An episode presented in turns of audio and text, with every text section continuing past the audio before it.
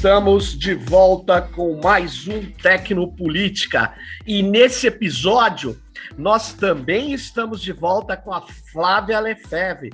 A Flávia é especialista em telecomunicações, já foi membro do Conselho Consultivo da Anatel, do Comitê Gestor da Internet do Brasil. A advogada, ela vai falar sobre uma ação super importante aqui hoje, mas nosso episódio trata efetivamente de um assunto extremamente importante: as concessões das empresas de telecom e a inclusão digital no Brasil. E aí, para não perder muito tempo, muito obrigado pela sua presença, Flávia, novamente aqui no Tecnopolítica. Eu pergunto uma coisa para você: será que nós estamos correndo um risco do país perder bilhões para as operadoras de telecom, enfim, para o capital privado, o que, que é esse risco? O que, que é o risco que tem um nome complexo de tem várias vários nuances, vários problemas judiciais, vários é, documentos que precisam ser organizados em torno dos chamados bens reversíveis. Com a palavra, Flávia. Vai lá, Flávia. Bom, Serginho, muito obrigada por abrir esse espaço, né, para a gente falar sobre essa luta de anos. Essa é uma luta de é. anos. É. A gente está brigando por isso desde 2008, né? Então, é, agradeço esse espaço importante aqui. É, e, assim, o que, que, são esses bens reversíveis, né? Para a gente esclarecer do que, que a gente está falando aqui. Quando você tem um contrato de concessão, né, de serviços públicos essenciais, como é o caso das telecomunicações, é, você transfere para uma empresa privada, né, o que foi autorizado por uma emenda constitucional, naquela época do governo Fernando Henrique Cardoso, né, onde se fez a reforma do Estado e o neoliberalismo começou a aqui no Brasil, né, e aconteceram as tais privatarias, você foi a União transferiu, né, é, para empresas privadas, por um processo de privatização, as concessionárias, as empresas concessionárias de serviço de telecomunicações que atuavam no Brasil e faziam parte do sistema Telebrás. Você, a gente tinha a Telebrás como holding, né? E as empresas locais, estaduais, prestando serviço, controladas pela Telebrás. Então, quando se repassou isso para as empresas privatizadas, né? Se passou com um acervo de bens. Que bens são esses? Antenas, redes, imóveis, equipamentos. Flávia, pratos. deixa eu te perguntar. Então, deixa eu ver se eu, se eu entendi. E, e muita gente não sabe disso. A empresa que, por exemplo, compra a Telesp de São Paulo, que foi a Telefônica de Espanha, na época saiu várias matérias. Ela era menor que a Telesp de São Paulo do ponto de vista da extensão, número de usuários, eu não sei mais eh, todos os critérios que, que eu qualificaria como menor. Mas, na verdade, então você está dizendo que aquele patrimônio da Telesp, todas aquelas, aquelas calhas onde passa cabos, tudo foi entregue para esse controlador novo, esse concessionário, é isso? É exatamente. O que, que se fez? Não, a concessionária continuou sendo a Telesp. Né? Ah, continuou sendo a Telesp. Continuou sendo a Telesp. O que, que foi privatizado? Né? Se fez um processo de cisão parcial da Telebrás, porque a Telebrás continua existindo, né? e se é, por um, isso ficou definido por um decreto de, de, de 1998, e, e se definiu o seguinte: as empresas que foram privatizadas, elas seriam controladoras das concessionárias que prestavam serviço. Por quê? Porque a gente estava falando de um contrato que, a princípio, ele foi é, tinha vigência de cinco anos, até 2005, é, pouco mais de cinco anos, e depois eles poderiam ser prorrogados por mais 20 anos, como de fato foram, até 2025, sem que se possa, como está na Lei Geral de Telecomunicações, prorrogar mais uma vez, ou seja, a União teria que fazer uma nova licitação. E isso teria que voltar para a União né? Porque a União é o poder concedente dos serviços de telecomunicações. Só que no decorrer desses da, das concessões, né? A gente teve processos de que as controladoras incorporaram as concessionárias e a gente começou com um, um, uma situação de confusão patrimonial muito grande. E para piorar isso, o que, que aconteceu? A Anatel, que foi criada para ser o órgão regulador, especialmente pelos aspectos econômicos desses contratos todos, que abrangem todo o Brasil, né? É, ela deveria ter feito um regulamento de controle desses bens reversíveis, ou seja, dessas redes, desses imóveis, desses bens todos. Só que nós passamos de 98, quando essas concessões foram assinadas, até 2007, sem regulamento sequer de bens reversíveis. A Anatel não fez o regulamento de bens reversíveis. Ela só foi fazer o regulamento de controle de bens reversíveis quando o Tribunal de Contas da União bateu, bateu lá na porta da Anatel e falou: escuta, você está controlando aí esses bens? Porque a gente está falando de bens que são essenciais para a prestação de um serviço público essencial, de redes que são fundamentais para a soberania do país sobre a, as comunicações, né? E a Anatel falou: não, não fiz até hoje, não controlei. Uau. Aí é, o TCU falou: então faz um levantamento aí do que, que aconteceu nesses anos, nesses nove anos aí, né, de 98 até 2007, e fala aí o que aconteceu com esses bens. A própria Anatel fez uma auditoria que está na ação civil pública, que na época a Proteste moveu, a Proteste Associação de Consumidores, eu, sim, eu fui sim. advogada dessa ação, movemos essa ação em 2010, né? E esse, essa auditoria que a própria Anatel fez falou: de fato, não houve controle de bens reversíveis, de fato, já foram alienados bilhões Ou de seja, bens eles, eles venderam bens nesse período, por exemplo, se desfizeram? Sim. sim. Sim. Nossa, quer dizer, isso, na verdade, ele poderia fazer ou não? Não poderia, por quê? Porque, é, de acordo com a Lei Geral de Telecomunicações e, posteriormente, com o regulamento de bens reversíveis, qualquer alienação desses bens, porque eles são, ainda que bens de patrimônio da concessionária, mas são uhum. considerados pela lei como bens públicos. Por quê? Porque eles estão afetados à prestação de um serviço público. Então, quando você tem bens públicos, você não pode, a empresa privada não pode sair alienando assim os bens sem prestar contas, né? Então, deixa eu, deixa eu fazer um exemplo, Flávia, bem, bem caricato, eu sei que não é assim. Por exemplo, ah, foi privatizado as empresas de energia elétrica. Então, ela fala: olha, esse cabo de alta tensão que vai abastecer as casas, as, vai distribuir no bairro, ah, eu resolvo vender. Aí ele pega e vende. Ele não pode fazer isso. Não pode, não pode fazer, fazer isso. isso. porque não. isso afeta a prestação de serviço, ou poderia Exatamente. afetar. E por quê? Exatamente. Porque apesar dele pode ter até comprado esse cabo, esse cabo ele foi comprado para prestar um serviço público que está concedido a uma empresa privada. É Exatamente. Eu vou te dar um exemplo concreto de telecomunicações. Né? É, antigamente, para uma central telefônica funcionar, você uhum. precisava de um imóvel, você precisava de um monte de coisas. Com o passar do tempo, com a evolução tecnológica, você não precisava mais daquele imóvel. Com um sistema e um equipamento, um computador, você cumprir a função de uma central telefônica. Perfeito. Então, você tem bens reversíveis que, no decorrer né, da concessão, eles podem deixar de ser reversíveis. Por quê? Porque eles não são mais essenciais para a prestação do serviço. Mas isso quer dizer que a empresa pode vender da cabeça dela? Não. Pela, pelas normas vigentes, para se vender um bem reversível, tem que se abrir um processo, a empresa vai lá na Anatel e fala: olha, esse bem aqui deixou de ser reversível, não preciso mais desse imóvel. Eu quero saber se eu posso vender. A Anatel vai fazer uma análise daquela situação e vai dizer: ok, você está livre para vender. Aí, o valor que a empresa arrecada com a venda daquele bem, vamos supor que ele venda um imóvel que vale a 3 milhões de reais, tá?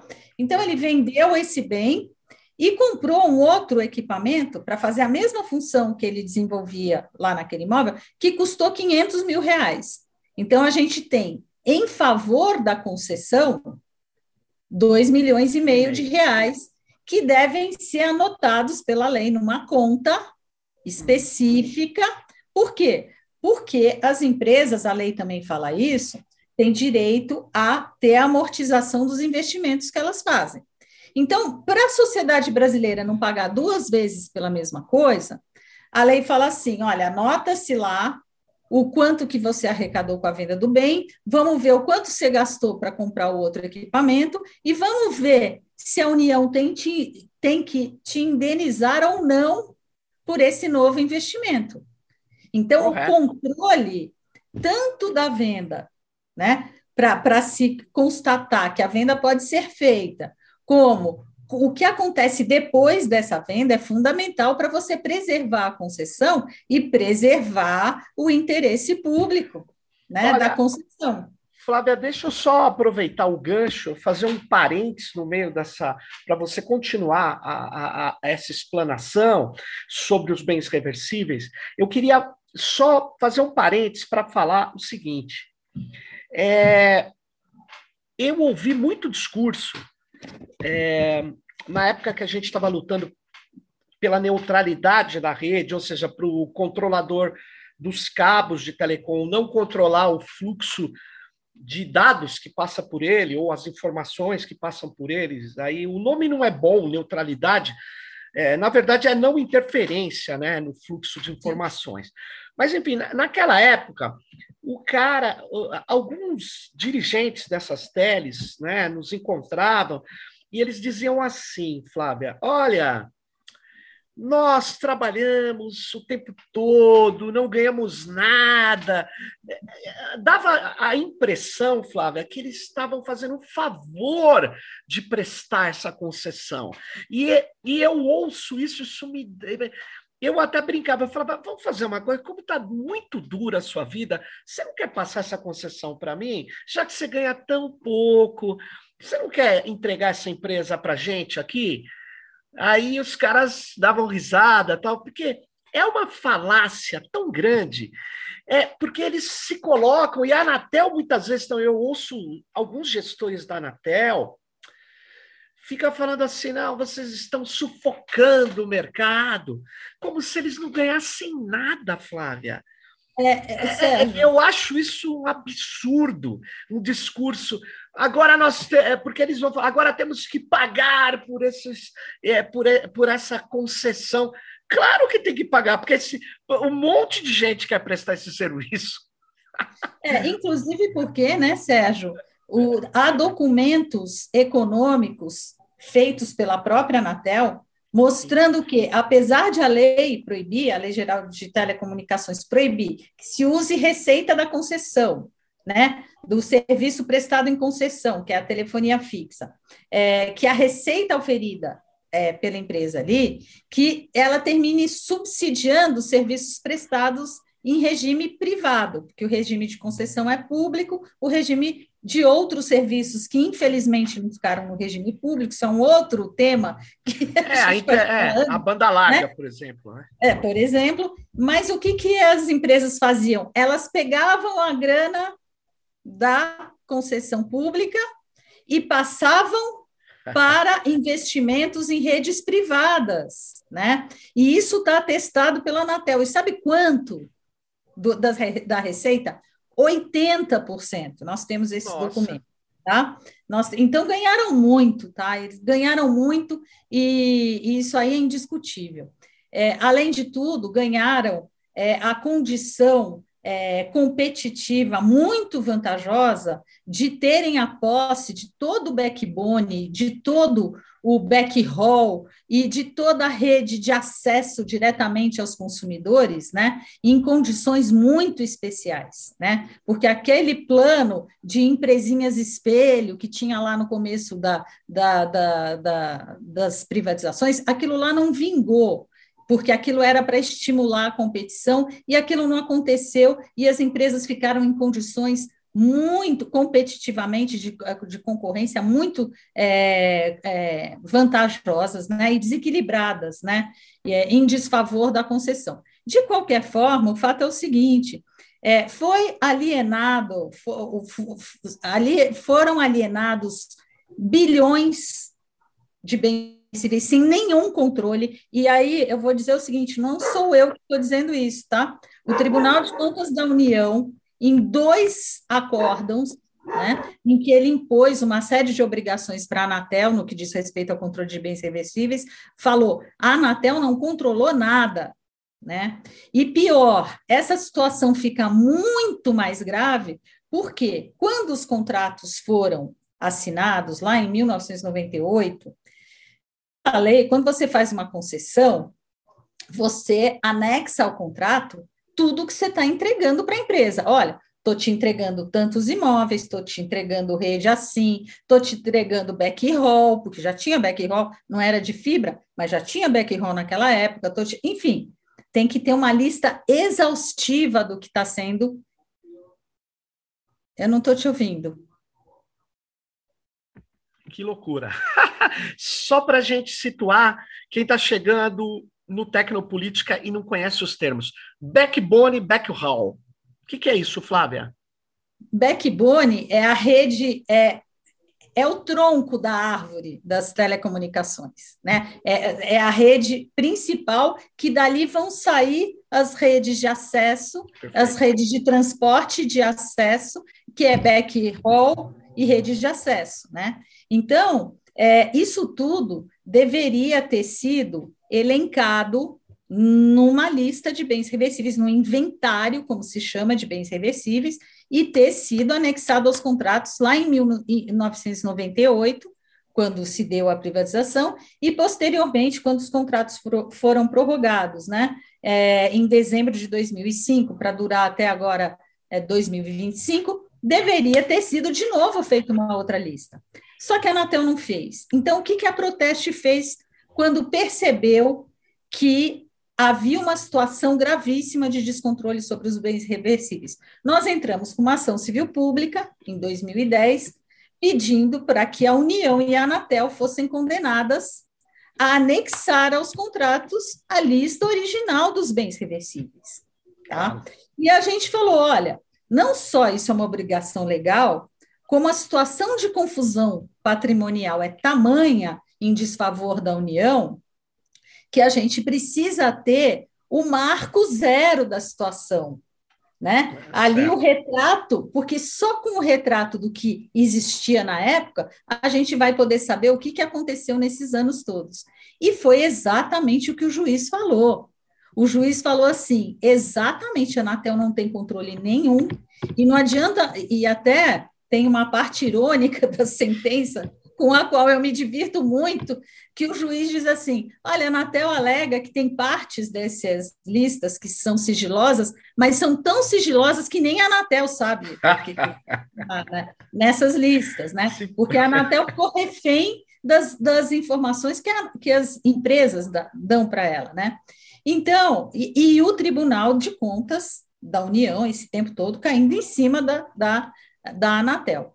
Nós ganhamos essa ação, a, a Anatel União recorreu, em 2016 foi julgado o recurso delas lá no TRF, em Brasília, elas perderam, aí fizeram outros recursos, tal, resumindo o assunto, a ação acabou e transitou em julgado agora em abril, dia 12 de abril deste ano. Sérgio, 11 anos de processo. a gente ali na luta. Aí, é, o que, que aconteceu? É, a União e a Anatel foram intimadas, assim como a Proteste, para dizer assim: olha, acabou a ação, vocês estão condenadas a apresentar esses inventários de bens reversíveis, manifestem-se. A Proteste não se manifestou, tá? E a União e a Anatel apareceram lá no processo e disseram o seguinte: ah, a gente não tem nada a dizer. Bom, como nós temos uma lei de defesa do consumidor, que é a que regula as, as ações coletivas, uma lei maravilhosa, que é a defesa do consumidor e a lei de acesso público, O que, que ela fala? Fala assim: quando você tem uma ação civil pública que acaba e a autora daquela ação, no prazo de 60 dias, não dá andamento, não executa o que está escrito ali, outras entidades legitimadas podem pegar aquela sentença e, e pedir execução. Pedir execução. E é o que nós estamos fazendo agora. O que, que nós fizemos? IDEC, Intervozes, NUPEF, Instituto Bem-Estar Brasil, que integram a coalizão Direitos da Rede, nós estamos lá no grupo de acesso. A gente pegou a sentença, né?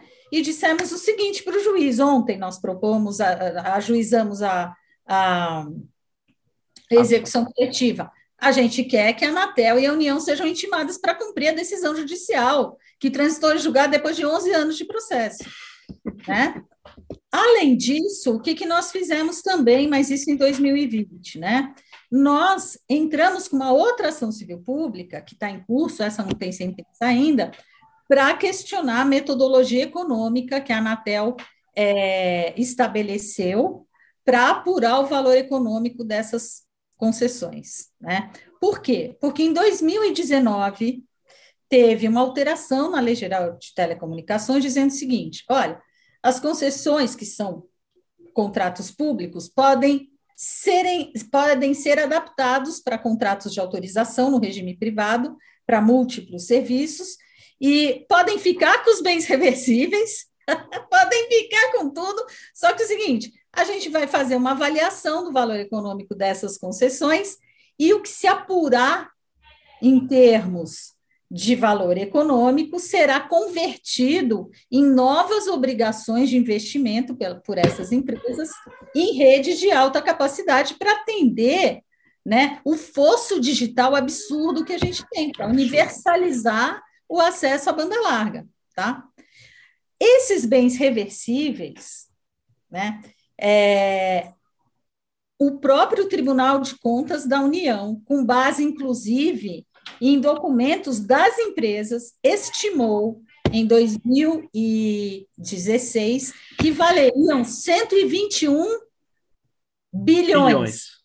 121 bilhões. 121 bilhões, tá? É dinheiro.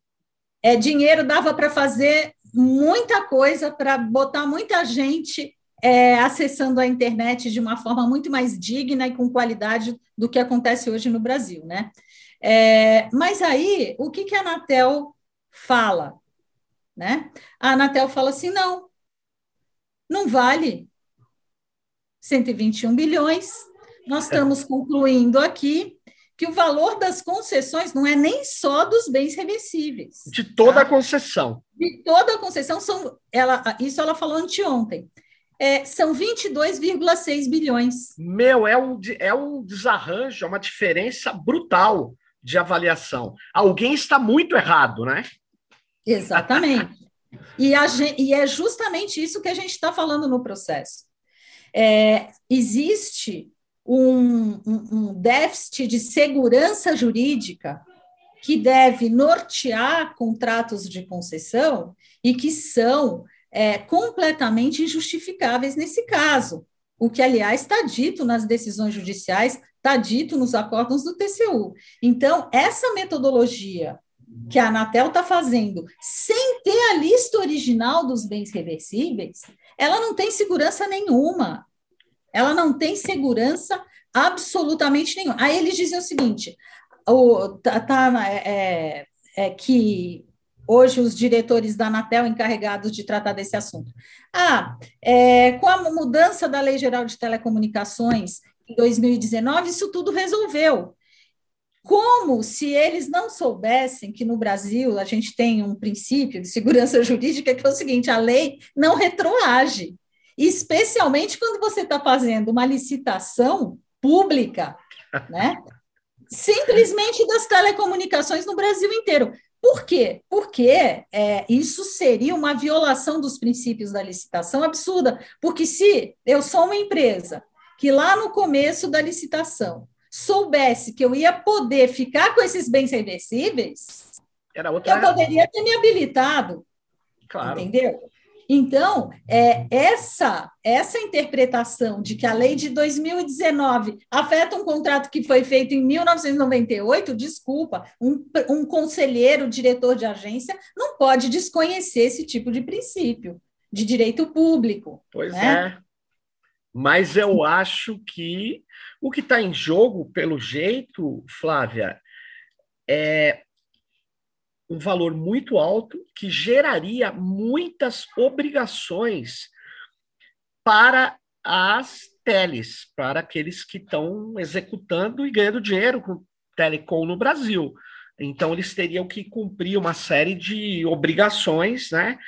Num valor elevado, que poderia, como você bem falou, é, estender redes. Eu estava até no episódio anterior aqui, a gente falou de redes comunitárias. A rede comunitária não tem acesso ao backhaul, não, não tem acesso que eles falam de comprar o sinal no atacado como as empresas têm, eles têm que comprar de entes privados, então paga muito mais caro, né? Então é, você poderia fazer políticas de ampliação, porque o acesso, mesmo quando tem o acesso, no Brasil, é, tem a assimetria, a diferença brutal. O cara que tem um acesso precário, ele não consegue ver um streaming, não consegue baixar é, arquivos pesados, não consegue enviar arquivos importantes que têm mais peso também, mais bits. Então, o que acontece é há uma, uma diferença que ficou muito clara para muitas pessoas que estão nos ouvindo durante a pandemia. A pandemia claro. escancarou, é, mesmo quando fala, ah, as pessoas estão incluídas. E a maior parte das pessoas acessando a internet pelo celular, né? Então, então é, isso é gravíssimo, né, Sérgio? Porque hoje, né, se vem se trabalhando em cima de um conceito de acesso significativo, né?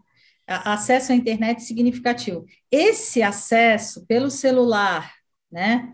É, com planos de franquia, com franquias baixíssimas, que na média são 3 gigabytes por mês, é, e que depois o, a pessoa só acessa o WhatsApp e o Facebook, né, como acontece aqui no Brasil, isso não é acesso à internet. Né? E nós temos hoje, no Brasil, de acordo com os dados da própria Anatel, mais de 100 milhões de usuários que contratam e é, é, é, os, o plano de dados por essa modalidade de plano limitado da internet. Pré-pago. Não, é, é, isso não tem a ver com o pré-pago.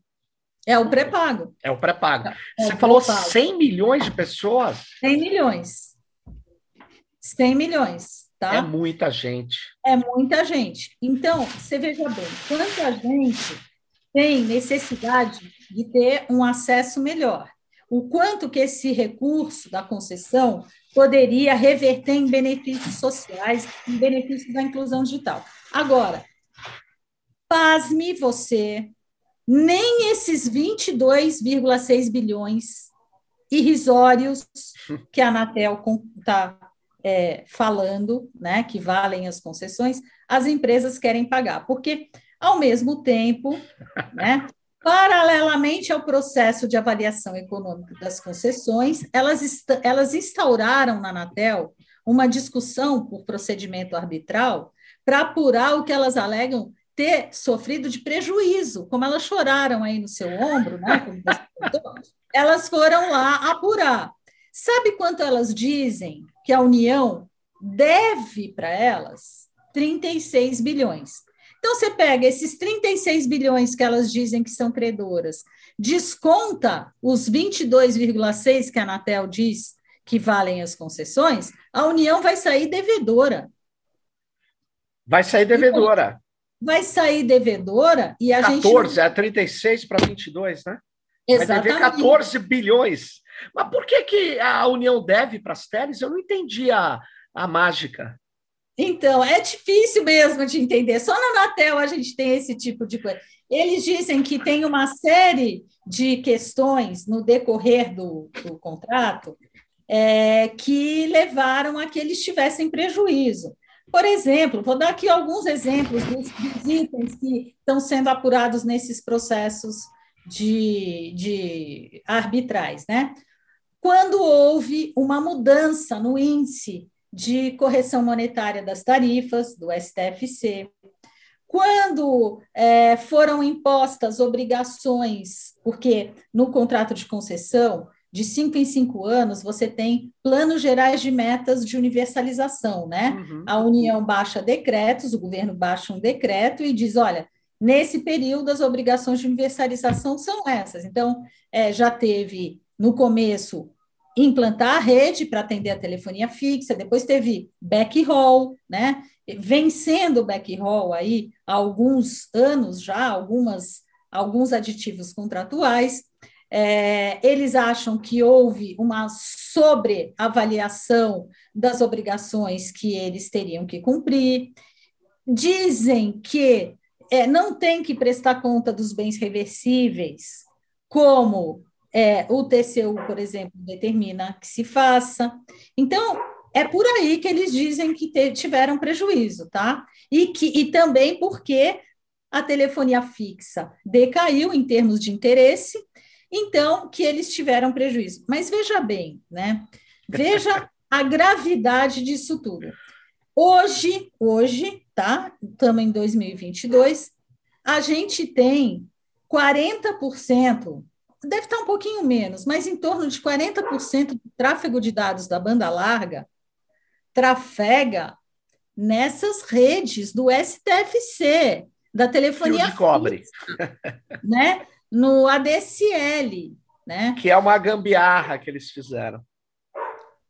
E eles é, ganham muito com isso. Eles dominam, é, é, hoje eles não dominam mais o mercado de banda larga fixa, porque os pequenos provedores passaram a prestar serviço nos locais onde eles não têm interesse nenhum de prestar, porque eles preferem prestar serviço para quem tem grana, né? Então, hoje você tem, é, no, no, no, em termos de contrato de banda larga fixa, os provedores têm mais clientes do que eles, né?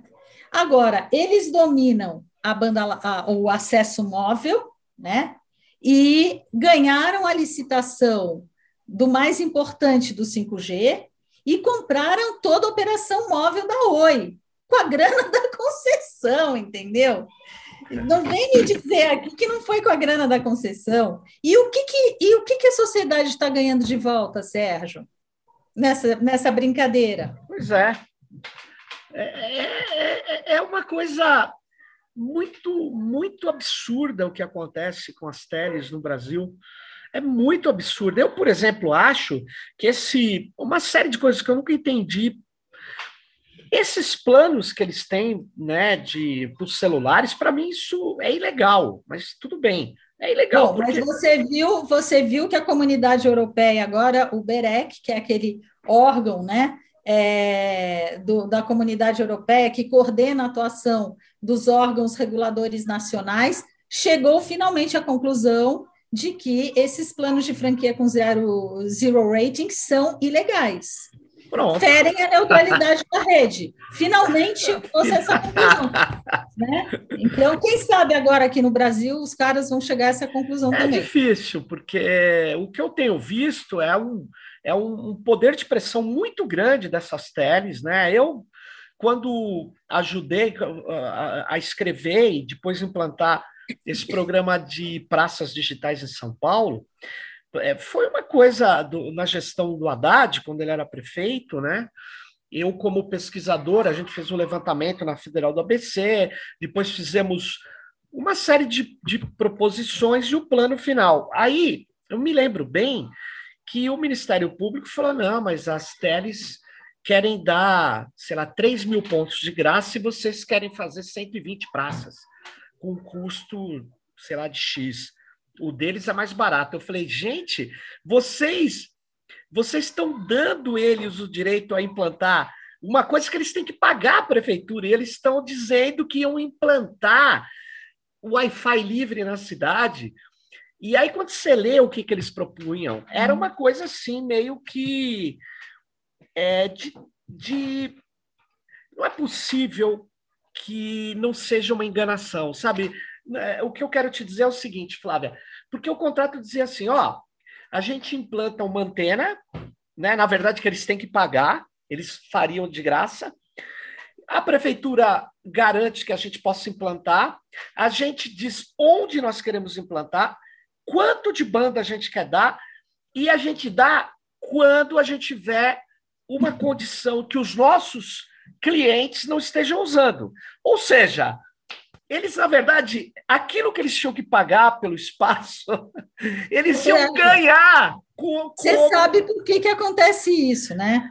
É, quando fizeram a Lei Geral de Telecomunicações, fizeram uma coisa que eu sempre fui contra, que foi dividir a, a, a, prestação de serviço público essencial, porque as telecomunicações são serviço público essencial nos termos da Constituição Federal, né? Eles dividiram em dois regimes. Eles puseram regime público e regime privado. privado. É. E é, só a telefonia fixa ficou no regime público, e só no regime público a União podia impor metas de investimentos. Então, qual que é o resultado disso? Vamos pegar aqui São Paulo, que é o maior mercado de telecomunicações do Brasil. Mais de 46% do mercado de telecomunicações está no estado de São Paulo hoje. Vamos pegar a capital, que é um dos lugares mais ricos. Claro. Né? É, tem uma ONG aqui, é, chamada Rede Nossa São Paulo, que eles fizeram um levantamento e ele, eles constataram o seguinte: é, no Itaim Bibi, no bairro rico, Sim. bastante rico, você tem é, 48,3 antenas por quilômetro quadrado. Quando você vai lá para Marcilac, que é a periferia de São Paulo, você extremo tem sul ou 0,02 antenas por quilômetro quadrado. Nossa. É por isso que a população de baixa renda tem esse acesso com franquia limitado, porque se você der um acesso livre, o serviço não funciona, né? E essas empresas fazem investimento do jeito que elas querem, porque o Brasil neoliberal do senhor Fernando Henrique Cardoso apostou em que o mercado atenderia essa situação, e o mercado não atendeu.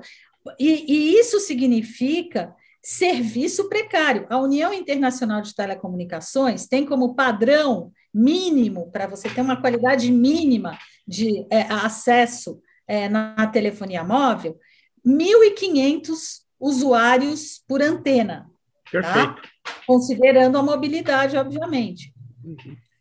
Em São Paulo, a média são 3.500 usuários por antena. Só que a média é aquele negócio: eu como dois bifes, você não come nenhum, cada um de nós comeu um, né? Quando é. você vai para a cidade de Tiradentes, você tem 18 mil usuários por antena. Nossa, então, 18. Então, por isso que a conexão é uma lentidão sem fim, né? Exatamente. E por isso que você tem que, por isso que a gente fala que esses planos de franquia, eles são planos baseados numa escassez, né, na exploração da escassez, uma escassez construída. Por quê? As empresas ganham muito, né? É, porque elas concentram esse mercado, né? ganharam agora a preço de banana a frequência do 3,5G, 3,5 GHz para fazer o 5G. 5G. Compraram toda a operação móvel da Oi, né? E concentram todo esse mercado. E o que, que eles dão de volta para a sociedade brasileira? Dão muito pouco e o governo não exige a contrapartida, entendeu? Impressionante isso.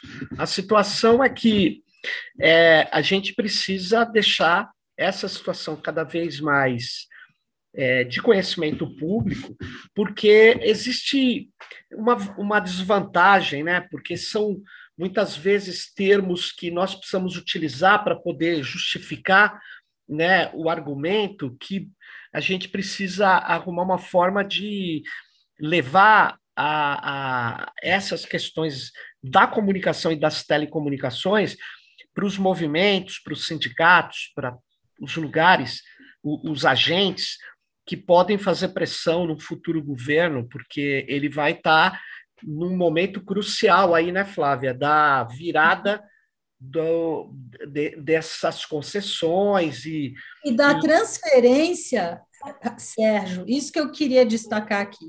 E da uhum. transferência dessas redes, é, que hoje ainda estão em, em regime público, e, portanto, a exploração da capacidade dessas redes está sujeita à regulação da Anatel, está, estão sujeitas nessas né, redes é, a, a, ao caráter público da concessão? E que poderiam e deveriam, né, é que a Anatel não faz, né, é, está uma parte da capacidade dessas redes voltada para o atendimento de políticas públicas de inclusão. Então, por exemplo, você falou aí das redes comunitárias seria muito importante, e isso está expresso na Lei Geral de Telecomunicações, isso é uma obrigação da Anatel, regular como é que a capacidade, uma parte da capacidade dessas redes que são públicas ainda, né, e que poderiam estar tá atendendo é, a sociedade, a demanda que a sociedade tem por banda larga, e não está. Né? Agora, na medida em que a migração né, dessas concessões ocorrer e passar tudo para o regime privado, o Estado não tem mais é, ingerência sobre a destinação dessas redes. Essas redes vão para o regime privado, né? E com a injustiça de que nós, Sérgio, aqui não falamos isso, mas acho importante falar, que nós, o, o, sociedade brasileira, todos os usuários de serviço de telecomunicações, inclusive os consumidores de baixa renda, pagamos desde 2001 o, o Fundo de Universalização de Serviços de Telecomunicações, o FUST, que, segundo o Tribunal de Contas da União, menos de 1% foi usado para atender a população. Nossa.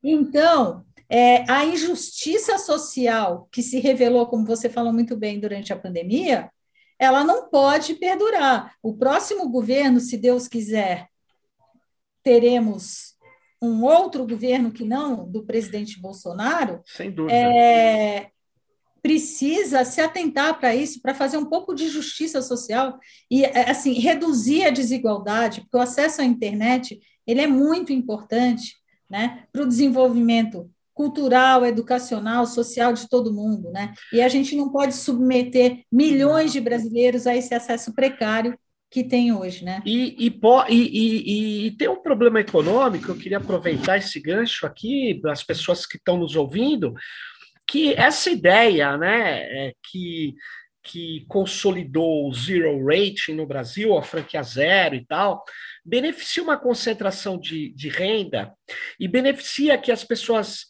que são os trabalhadores que precisam acessar os seus clientes ou prestadores de serviços pequenos, individuais, e essas pessoas, o que está acontecendo é que elas estão recorrendo efetivamente a, a, a, aplicativos que drenam recursos do país, que impedem o surgimento de novas possibilidades, novos arranjos tecnológicos, ou mesmo de negócios.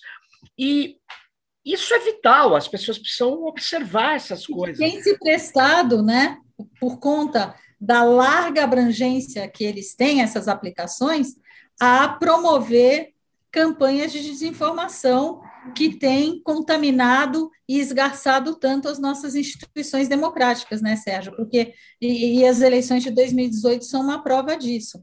Então, é, quando a gente fala de bens reversíveis, que é assim uma expressão meio estranha, né? É, que causa uma estranha. Mas o que, que é isso, bens reversíveis? A, gente tem que desmistificar isso daí, né? Desconstruir né, a, essa barreira em relação e entender que esses bens reversíveis eles podem reverter e deveriam estar revertendo Sim. Em benefício das políticas públicas de inclusão digital, né? Então, é, o trabalho, o nosso trabalho, né, da, das entidades né, que estão promovendo essas ações, tanto a ação que está de 2020, questionando a metodologia econômica adotada pela Anatel, né, que está significando uma subavaliação ilegal né, do, do, patrimônio todo, do valor da concessão, e esta agora é, execução para fazer valer a, a, nossa luta desde 2010. Movemos ação em 2010, ganhamos ação, pelo amor de Deus, né? Vamos fazer valer e, e obrigar a Anatel União juntarem esses inventários, porque só isso pode dar consistência e, é. e, e robustez a uma avaliação do valor econômico das concessões. Perfeito. Muito bom. Espero que nós consigamos isso, eh, consigamos é, é, fazer valer eh, essa, essa decisão judicial, em primeiro lugar.